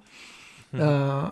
le, toute la partie où, en fait, ils éteignent les lumières dans l'appartement et là où ils descendent les escaliers, là où ils feintent le foot, en fait, je trouve ça extraordinaire. C'est super bien foutu, la mise en page et, mm. et, toute la fluidité qu'il y a pour en arriver justement au magasin de seconde main. Je trouve que. Quand tu les vois en haut de l'escalier avec le foot dans l'ombre en dessous. Euh. Ah ouais, exactement, voilà. Et, et, je trouve que toute la manière dont c'est amené pour arriver à l'endroit prévu par le foot, c'est juste extraordinaire. Et du coup, on arrive sur, euh, je pense, cette page que tu vas nous, nous parler avec grand plaisir. Mais oui, mais une page incroyable. Euh, déjà, ce qui est assez intéressant, c'est dans le format, elle, crée un format ciné euh, en rajoutant des bandes noires en haut en bas. Et nous donne du coup une, une largeur de l'action assez importante. Et on se retrouve voilà, au milieu de ce magasin avec des membres du Footland partout. Euh, un sol en échiquier, enfin en damier, ce qui donne vraiment cette impression d'affrontement entre deux, deux factions, les rois de chaque côté et les pions qui vont se taper dessus. Et puis, euh, elle est, euh, cette page, elle est blindée quoi. C'est vraiment un magasin. J'ai l'impression d'être à, plein rêve et de euh, et de voir de voir des ninjas envahir à plein rêve. mais alors à plein rêve, on m'a posé la question. c'est mon comic shop à Nantes. c'est ouais, ouais, pour moi, c'est une page qui fait partie de l'histoire des comics quoi. Elle est assez, elle, elle, est ouf dans sa composition, dans sa dans sa densité. Euh, en plus, il y a la nervosité des tortues d'un côté, le calme du Foot Clan et de Shredder qui est adossé au comptoir de l'autre côté. Euh, pour poser un antagoniste, ça se, ça, se pose là, quoi. Tu parles de cinéma, mais c'est exactement ça. C'est un plan de cinéma où, mm. quand on a le, les, les, les, deux clans ou deux ennemis qui se sont face à face, et eh ben on a ce, ce travelling euh, pour, pour, pour, toute pour balayer toute la situation. Donc euh, c'est exactement ça, euh, avec les, deux bandes noires en haut et en bas pour vraiment centrer l'action, pour euh, nous guider vous, imaginez, vous imaginez un, Tortue Ninja par Quentin Tarantino au cinéma? Ça donnerait ça. J'allais dire, cette case, enfin, ce plan avec une petite musique de western à la Sergio Leone, un petit peu pareil, royal. J'avais la musique de Kill Bill en tête, justement, c'est pour ça. et c'est qu'au-delà de cette, de cette double page, donc on a cette magnifique double page. Et on a la page de derrière. Et la page de derrière, ouais, bah, c'est une commission, quoi. C'est ça. On a bah, le, le Shredder, euh, juste le Shredder. Qui se met en position d'attaque. En position d'attaque et... Euh, bah voilà, là c'est imposant. On a, on a la menace, on a la, on a la crainte, on a la peur. Euh, je, pour moi, j'avais déjà dit dans, dans mon précédent podcast que le Shredder n'était pas forcément tout le temps crédible. Euh, là, bah, c'est le Shredder, c'est l'ultimate. C'est le boss, euh, le boss de fin, euh, c'est tout ce que tu veux. C'est le perfect cell de... des Tortues Ninja, tu sais. Bon, après, on a du coup l'arrivée de Kazé et la fin du numéro où ça se tape. bien sûr, les tortues ne peuvent absolument pas gagner. Mais moi, je trouve l'arrivée de Kazé, mais pareil, on en revient à ce qu'on disait, c'est cinématographique le truc. Genre, euh, il arrive, la petite capuche sur le visage, les, deux battes qui apparaissent. Ouais, ouais. c'est vraiment, tu vois, le, petit twist où tu le vois arriver et tu te dis, putain, ça y est, c'est bon, elles sont sauvées. Il y a le mec qui va tout changer, tu vois, vraiment le, le, petit gars qui vient te sauver parce que c'est le, mercenaire, euh, le mercenaire qui est là. Euh, vous avez un problème. Euh, je suis masqué. On me découvre et on me découvre petit à petit quoi. Mais ouais, c'est ça. Et en fait, c'est un western. Mais trop. Et puis tu te dis, ça y est, c'est bon, ça va repartir. En fait, pas du tout. Ça repart pas du tout dans le sens des tortues quoi. Tu y crois trois pages et puis voilà. Par contre, il faut vraiment qu'on parle de quelque chose. C'est quoi ce t-shirt? Kazé, il fait quoi? Pourquoi il, fait. On c'est le, le, New York des années, des années 80. C'est un crop top. style. est-ce que, est que Blanquer valide ou pas? Non, je suis pas sûr. Il rentre pas au Louvre comme ça. Mais ouais, c'est ces deux pages. On a, on a du même, on, a donc euh, la, double page avec Shredder. Il a cette double page avec les focus sur les battes, sur euh, qui fait tourner ses battes, le masque à moitié dans l'ombre et juste la capuche et le, le Gongala derrière, qui est une commission, hein, pareil. Mhm. Ouais, on est, on est dans le cinéma en se disant, euh, bah c'est bon, il va se passer quelque chose. Euh, ils vont, euh, les méchants vont reprendre, les, les gentils vont reprendre le dessus grâce à ça. et, et ben, bah non. Et là, à la, dernière relecture, je, sais pas si c'est un de mes derniers visionnages qui m'a fait, ça m'a fait très penser à du Scott Pilgrim quoi, quand il te, il te présente les ex. Ah ben oui, oui, oui tu veux dire. C'est parce que c'est très cinématographique. Voilà. En fait, c'est si vous voyez pas ce que nos références sur le western, sur les westerns, sur le côté très cinématographique euh, bah, de Scott Pilgrim, hein, qui utilise vraiment ces codes-là, euh, bah, c'est exactement ces, ces pages-là. C'est des cases euh, qui sont qui font Scott Pilgrim. 40, 30, plus de 30 ans avant. Est-ce qu'on passe au numéro d'après? Donc les tortues sont battues, les tortues doivent fuir. Et donc euh, les tortues. le magasin prend feu. Le magasin prend feu aussi parce que tant qu'à faire, euh, on ne laisse rien derrière. Et au final, les tortues ont de la chance, euh, c'est l'arrivée de la police qui les sauve au final. C'est ça. Et, Shredder veut vraiment marquer son retour et, marquer la défaite vraiment au plus profond des tortues. C'est pour ça qu'il met le feu en fait sur le, sur le, sur le bâtiment. Parce que de mm. mémoire, c'est lui qui demande au foot de, tout brûler et de tout détruire. Et il veut vraiment appuyer sur le fait que euh, les tortues euh, ont perdu, quoi. Vraiment les, les détruire plus que physiquement, en fait. C'est ça. C'est pas que physiquement, on a là aussi psychologiquement. Euh, il y a une défaite, on n'a rien laissé derrière. Le second time around, il est en feu. Et, voilà, les tortues ne, ne, peuvent plus rester à New York. Et donc les tortues partent euh, à Northampton. Il y a vraiment, il y a vraiment ce sentiment de réponse à, beaucoup de comics où on peut se poser régulièrement la question de euh, pourquoi les méchants attaquent pas clairement les gentils alors qu'ils ont des opportunités régulièrement. Ça arrive régulièrement qu'ils sachent où ils habitent ou des choses comme ça. Euh, et cette réponse de bah là on a une un vilain implacable qui arrive et qui détruit tout et puis en fait il faut partir si tu veux survivre et ta vie comme elle existait elle, elle est plus là quoi euh, ça, répond aussi forcément à, ce qu'a pu faire Miller avec euh, Daredevil euh, sur Born Again ou des choses comme ça. En brisant l'homme. C'est ça, ouais. Il y a vraiment un sentiment de tiens, pour une fois, ce qui se passe dans ce comics, ça, vraiment, ça va vraiment avoir des conséquences sur la suite. ce, que, ce, que tu, ce que tu savais, c'est plus là, quoi. Et ça a vraiment des conséquences pour la suite, en l'occurrence. Parce que tu brises pas seulement les tortues, tu brises. là, tu brises April on a une intégration d'April dans la famille. Euh, mhm. April fait partie intégrante de, euh, du groupe, donc parce que les tortues vivent chez, chez elle. Et donc là, euh, Shredder ne s'en est pas pris seulement aux tortues en fracassant Léo à travers une fenêtre. Euh, bah, finalement, il s'en, il s'en est aussi pris à April, et donc il a, voilà, il faut briser la famille de l'intérieur, quel que soit le membre. Et c'est quasiment la, la, enfin l'intrigue principale du numéro que de vouloir sauver April et de, et de la faire sortir de là, alors que, enfin, au, au, au mépris de leur vie euh, quasiment, puisqu'ils se mm. mettent plutôt pas mal en danger pour, pour la faire sortir. Quoi. C'est ça. Alors là, on va faire un petit disclaimer, parce qu'on arrive sur les 20 dernières pages. Euh, d'un numéro qui tient particulièrement à cœur Roméo. Donc, c'est pas un euh, numéro, c'est la, la, triptyque, hein, c'est la triptyque complète. Ouais, ouais, bah c'est, forcément une triptyque de toute façon. Et euh, de toute façon, après, on parlera de, de l'importance de cette triptyque-là dans, dans la mythologie. Mm. Euh, donc là, maintenant, on passe au numéro, au numéro 11. donc les, les tortues sont, sont à Northampton. on a April qui fait des, qui fait des cauchemars.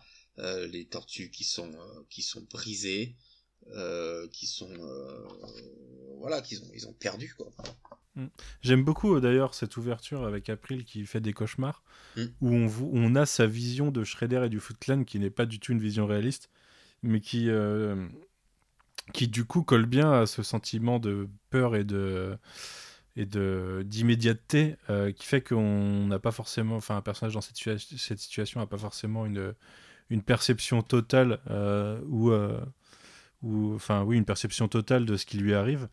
Et euh, nous en tant que lecteur bah, on a l'impression de se retrouver là devant une caricature de, du Foot Clan et de Shredder. Mais c'est juste la personnification de, de, ce choc en fait de son point de vue. Ouais sur le design ça fait un peu Batman Wolof avant l'heure Le, ah oui, sur les, sur les monstres du clan, en effet, ouais. euh, donc là, on est à Northampton. Pourquoi Northampton? C'est que donc les aussi euh, Eastman et Laird ont monté Mirage, enfin sont sont allés à Northampton pour monter leur euh, pour leur, leur studio une fois qu'ils ont décidé de, de se réunir et de réellement travailler euh, ensemble. Euh, donc ils avaient besoin de créer un lien avec euh, avec quelque chose qu'ils leur connaissent, qu'ils connaissent et sur lequel les lecteurs pouvaient aussi euh, se relier. Donc on a les, les on a une narration assez importante d'April à travers un journal intime. Mhm. Bah, qui, qui, décrit ce que font les ce que font les tortues euh, en fait, c'est cette façon qu'elle a d'écrire et de nous narrer un petit peu cet épisode, c'est un peu sa psychanalyse en fait. Parce que dès le début, euh, ben, elle fait ses cauchemars, elle a ses représentations euh, horrifiques, clairement, de ce qu'est le foot et de ce qu'est Shredder.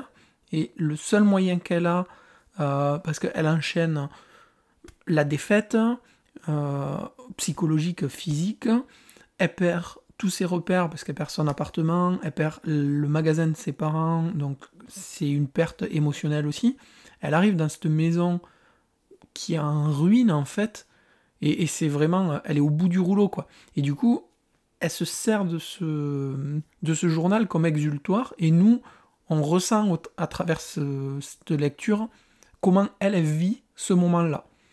Et c'est pour ça que tout à l'heure on disait justement que ça pouvait être une, une mini-série April, euh, parce que vraiment on, suit ben, ce, ce post, euh, en fait via le prisme de April.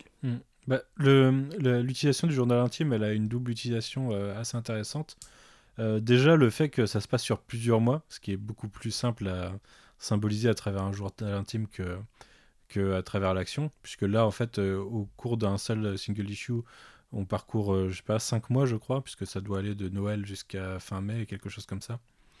Euh, donc on a passé euh, tout l'hiver et presque le printemps à, à, Northampton à travers un numéro.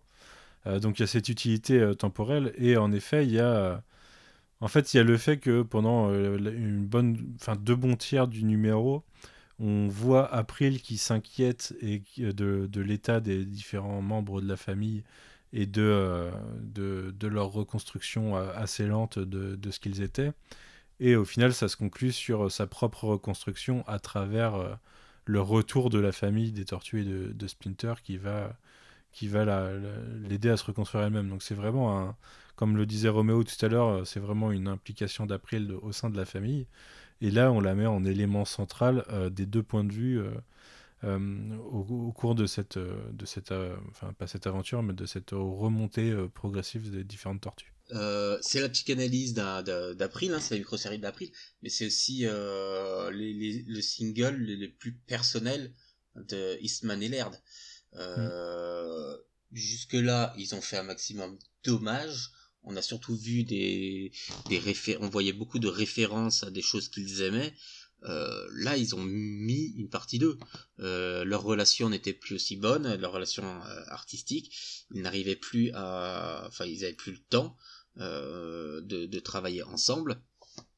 Ils pensaient que, voilà, clôturer, arriver à écrire ce numéro-là, ça allait pouvoir relancer la machine et le, leur, remettre de, l'essence pour les, pour, pour qui collabore à nouveau euh, sur des comics pendant pendant longtemps après. Ça n'a pas été le cas. Euh, c'était surtout Peter hein, qui espérait ça. Euh, mais non, là c'est vraiment la fin de de ce qu'on peut appeler le Eastman et l'ère de Golden Age.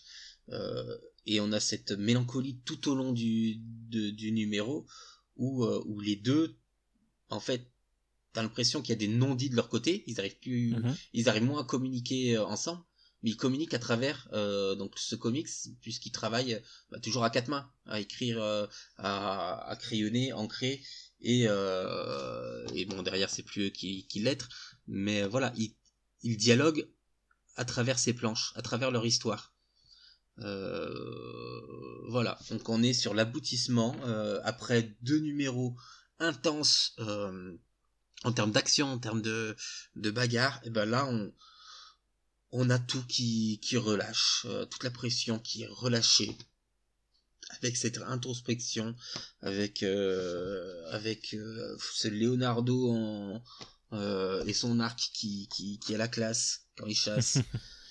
ils ont tous ils ont tous leur petit arc au sein de ce numéro, enfin leur le arc narratif. C'est ça. Et, et, voilà, donc on est sur un numéro ultra important pour eux, pour les tortues, pour Isman et Laird, pour, euh, pour la licence. Et, euh, et voilà, et c'est pas pour rien que bah, c'est des éléments qui seront repris euh, énormément par la suite, et notamment donc sur la version la plus connue sur laquelle on est revenu, sur le, le film de, de 1990, l'arc qu'on vient de décrire. sauf que dans le film c'est pas c'est pas Leonardo c'est Raphaël qui se fait qui se fait tabasser. Euh, le... C'est la maison de famille d'April et pas de Kazé aussi. Hein. Voilà, on a quelques changements, et... mais c'est exactement, enfin, c'est cette histoire-là. Les tortues sont, sont tout en haut, puis elles se font battre, et on a cette reconstruction qui peut, qui peut démarrer. Donc on avait, on avait le film, euh, évidemment, on a eu la même dans, euh, euh, dans le dans le dessin animé de 2003 on l'a eu chez IDW avec avec l'arc bah, le, je crois que c'est le premier arc de Sophie Campbell. On a eu, on l'a eu chez Nickelodeon qui a duré toute une qui a duré une demi une demi saison je crois ouais c'est ça ouais les, les Krang récupèrent récupèrent la ville donc ils sont les tortues sont obligés de fuir à New York et, et pendant une demi saison on a on a cette reconstruction avec un épisode magistral qui est le Vision Quest. Euh, Et on, a on reviendra sur cette série. euh, donc, Je t'avoue euh, que j'ai eu une vraie vibe euh, sur ce qu'a fait Sophie Campbell sur Northampton et ses micro-séries. Dans le dans la partie Léo là. Bah, la micro la, la micro-série Leonardo de Sophie Campbell, c'est exactement ça. Enfin, c'est c'est une bagarre euh, acharnée où on se dit c'est juste de l'action, mais en fait non. Euh, c'est plus que de l'action. C'est donc euh, donc voilà, on est sur vraiment un élément important euh, et s'il a été repris de nombreuses fois, c'est pas pour rien. Euh, c'est qu'on a cette construction des héros par la par la chute, par la défaite. par la déconstruction en fait. C'est ça et, et, euh, et derrière euh, avec une auto-analyse derrière donc, euh, donc voilà, c'est du classique. Hein. Ils ont rien mm. inventé. Kevin Eastman et Peter Laird n'ont absolument rien inventé euh, en faisant, en, en, en, écrivant cela, mais c'est juste parfaitement réalisé de A à Z. Et euh, et cette micro série Leonardo, le TMNT 10, TMNT 11 sont pour moi ce qui s'est fait de mieux euh, chez les Tortues Ninja, tout simplement. Hmm. Et même pas que chez les Tortues Ninja, on n'est pas loin de vraiment de, de mon arc comics préféré. Et ce qui est marrant, c'est que dans la réaction d'un certain personnage que je ne nommerai pas, mais euh, on pourrait presque le dire surtout de toute façon à travers ce numéro, mais surtout celui-là, euh, ça résonne beaucoup dans The Last Ronin, je trouve. cette, cette, ce, PTSD après la défaite, euh, sur le personnage qui est The Last Ronin. Donc je ne spoil pas si vous n'avez pas lu ou pas écouté l'épisode en question. Euh, mais le passage sur son, son traitement de son PTSD, qui, qui prend quoi euh, deux, pages, je crois. Je trouve que ça, ça, ça, résonne pas mal avec. Et en plus, ça a été écrit globalement, enfin pitché globalement en même temps, puisque là, on est en avril. non, on est en 87, on doit être mi ou fin 87 pour ce numéro. On est en juin, ouais et que euh, il me semble que le plot de The Last Running date de 87. C'est exactement ça. Ouais, donc euh, il y a vraiment. Euh, ça, ça, résonne pas mal 30 ans plus tard à travers cette nouvelle mini-série, je trouve. bah écoutez, est-ce que vous voulez rajouter quelque chose? Pas particulièrement, mais sur la globalité du tome, je trouve que si au début on commence un peu guilleré avec, avec la micro Mikey, mis mhm. à part le le petit numéro avec euh, Cerebus et Renette, c'est quand même un tome euh, qui, est vachement, vachement riche, autant sur, euh, sur les références qu'avec cet arc qui, qui donne vraiment un, ouais, un, nouveau tournant à la série, quoi, qui marque fort. Enfin, je pense que en tant que lecteur, quand tu as lu de Léo jusqu'à la fin de Northampton, ouais, t'as as vraiment une richesse de l'univers qui est d'autant plus appuyée là, je trouve. Bah pour moi, ce tome 2 est aussi important que le tome 1 dans, dans ce qu'il traite au final. C'est une continuation de l'histoire, c'est plus les origines.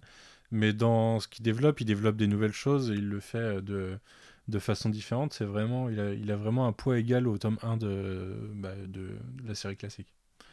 Alors, j'ai pas lu depuis très longtemps les tomes 3 et 4, euh, enfin, pour la suite des tomes des Ultimate Collection, mais euh, je sais pas s'ils résonnent autant, tu vois. S'ils sont autant restés dans le, dans le, dans le temps. Ouais, je pourrais pas te dire. Roméo, quelque chose à ajouter? Euh, bah, pour ceux qui l'ont bon, je suppose c'est majoritairement des gens qui l'ont lu, euh, qui nous écoutent. Euh, voilà, bon, j'espère que, enfin, j'aimerais bien votre avis aussi hein, sur ce, sur ce, ce, numéro-là. Le numéro, le classique 1, euh, bon, a eu une très bonne réception des gens. Pour beaucoup qui ont découvert les Tortues Ninja, euh, euh bah, les originels avec. Euh, et bah voilà, là on est on est sur bon la fin d'une ère, hein, hein la fin de, l'ère, la première Golden Era, Eastman et Laird, mais c'est juste sublime. C'est voilà, moi c'est difficile hein, parce que j'en parle très souvent. Euh, je vous remettrai un lien sur ce que sur un dossier que j'écris euh, sur Northampton. Voilà. On vous mettra aussi probablement quelques pages sur Twitter qui seront sorties de ce triptyque d'épisodes. Euh, parce qu'il y a vraiment des belles pages dans, dans, tous, les, tous les numéros. Là, je viens de retomber sur une page de, de ce dernier numéro avec euh, la fin du cauchemar de, de April et on a l'impression qu'il y a plusieurs versions d'April euh, cauchemardesques qui rentrent en elles-mêmes avant qu'elle se réveille. C'est assez incroyable comme composition. Euh... Moi, j'ai la chance, j'ai la chance d'avoir une couleur originale d'un, de ces, d'une de ces pages-là, euh, qui ont, quand ils avaient été euh, mise en couleur euh, par euh, pour pour les, les, les, first first comics je crois. Mm-hmm. j'en avais parlé dans un précédent. J'ai la chance d'avoir une de ces une, une couleur originelle mais et puis c'est sublime quoi. Enfin le, travail fait c'est c'est un, vraiment un point fondateur des Tortues Ninja qu'on mentionne rarement. On parle plus souvent bah, du de, du premier euh, vraiment des débuts hein, avec les avec les Mousers par la suite. Euh, mais Northampton, tout tout le monde connaît Northampton par le film, donc euh, voilà. Et puis les gens qui le connaissent pas, il faut faut le garder en mémoire parce que c'est une itération qui revient, peu importe le média ou la version des tortues que que tu lis, que tu regardes, c'est c'est un élément, c'est une encre en fait dans l'univers des tortues.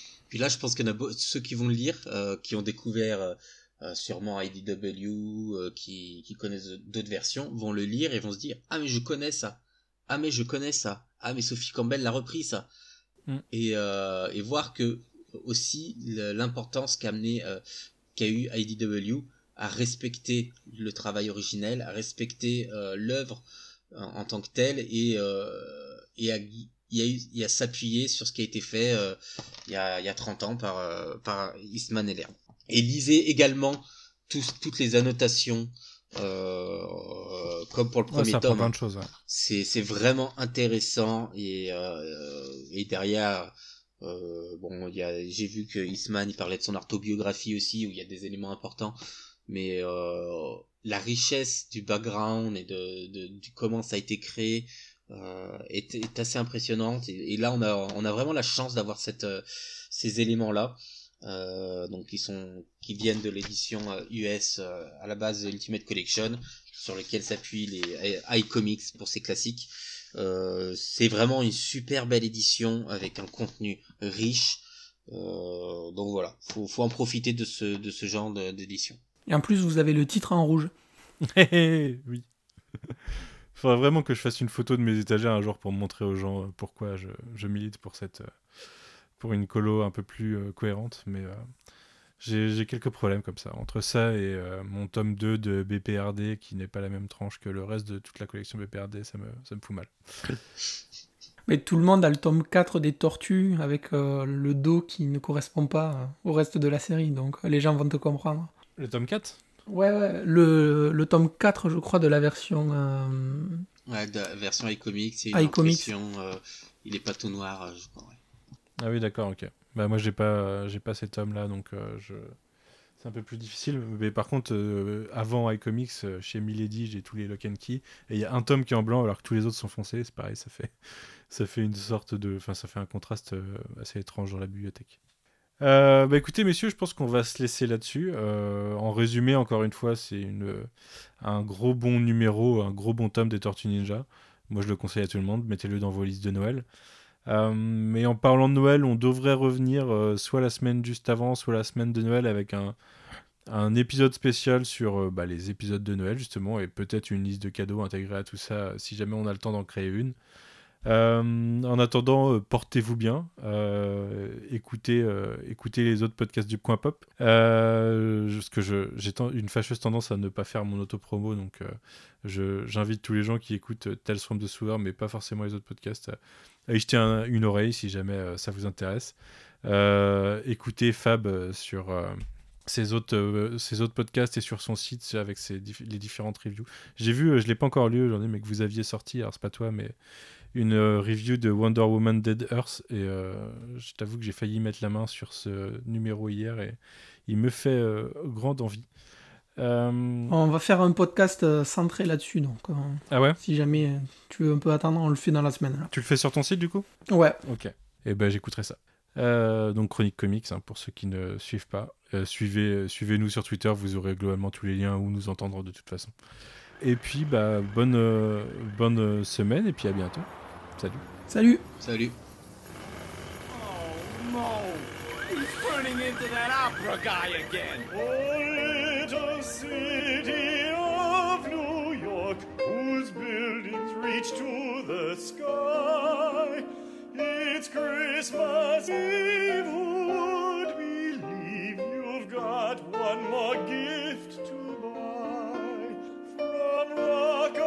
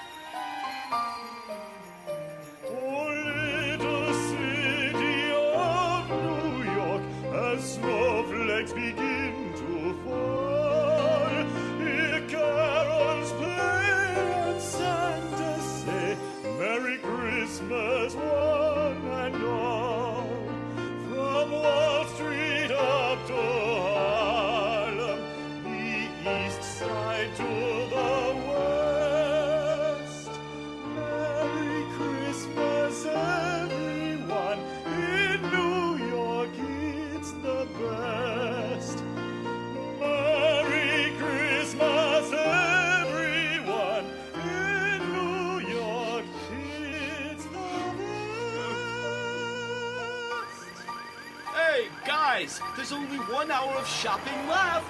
But, uh, I've got two more tunes! But we don't have a gift for Splinter! I could always sing for him! Not! I'm gonna get him a skateboard, man. No, a yo-yo! Yo, taxi!